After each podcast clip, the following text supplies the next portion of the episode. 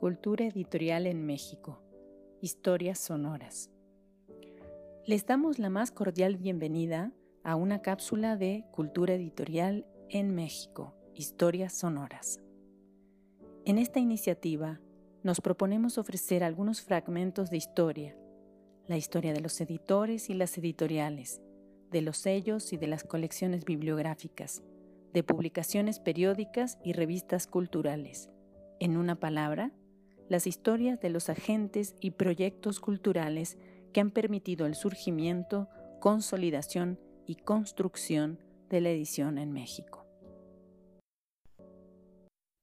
Las ediciones anarquistas del Grupo Cultural Ricardo Flores Magón. Investigación y texto por Marina Garone Gravier.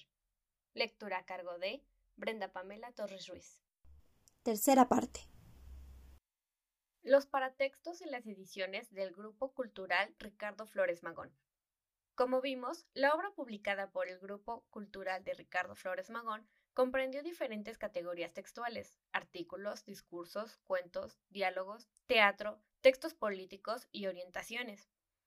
En la forma de su presentación al público, un elemento que nos interesa destacar son los paratextos, tanto de los preliminares como de las secciones posteriores de los libros, ya que ellos dan cuenta no solo de la orientación general del programa editorial, sino también de algunas autodefiniciones programáticas y también de algunos aspectos comerciales y los nexos con otros grupos latinoamericanos de naturaleza similar. Aspectos comerciales.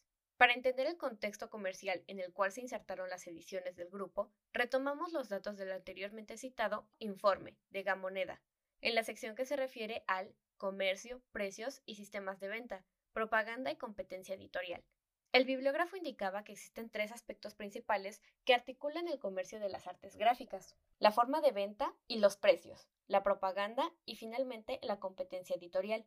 Considera que desde el punto de vista de las formas de venta hay que dividir la producción impresa en tres clases o tipos, la venta de periódicos y revistas, la venta de los llamados impresos comerciales y la venta de libros e impresos similares.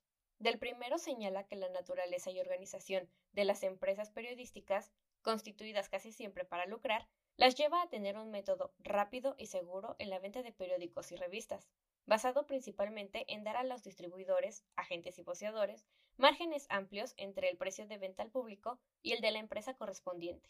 El segundo grupo constituido por piezas tales como rayados de libros, membretes, formas, propaganda, etc., se ejecuta, en la mayoría de los casos, por orden previa de las personas que consumen tales impresos, y por tanto, el precio que domina es el que la imprenta da al cliente, quienes apartan para el inicio al menos un 50% de su importe al momento de la orden. Por lo que concierne a la tercera categoría, libros y folletos, donde podríamos incluir la producción del grupo cultural Ricardo Flores Magón, el precio se obtiene mediante el desglose en dos aspectos, los costos de la imprenta y el de venta que solicita el distribuidor. En el primer caso, decía Gamoneda, la cuestión es simple. Abro cita. El autor o editor ordena la impresión respectiva a la imprenta, igual que en el caso anterior. La imprenta se resarce del costo respectivo y, como utilidad, carga regularmente un 20 a 30% sobre el costo. Cierro cita. El segundo aspecto, o sea, el del precio de venta al público consumidor, ofrece características más complejas. Los autores o editores entregan sus libros a las librerías, casi siempre bajo el sistema de comisión sobre el precio de venta, lo cual por lo regular oscila entre el 30 y 70%, hecho que recarga considerablemente el precio inicial, que ya de por sí es elevado, de donde se deriva que el libro se venda poco a pesar del estímulo que se crea al librero. El mismo autor señala como ejemplo que, abro cita, libros que sacan de costo total de 30 o 40 centavos se venden de a un peso y dos pesos, y en algunos casos hasta en precios mayores, lo que da a los intermediarios utilidades verdaderamente exageradas. Indica además que la propaganda que se hace de los libros que se editan en el país es casi nula, y se concreta la exhibición de las obras por unos cuantos días en los aparadores de las librerías, metiéndoselas después en los estantes y bodegas, esperando que el comprador llegue espontáneamente a buscarlas.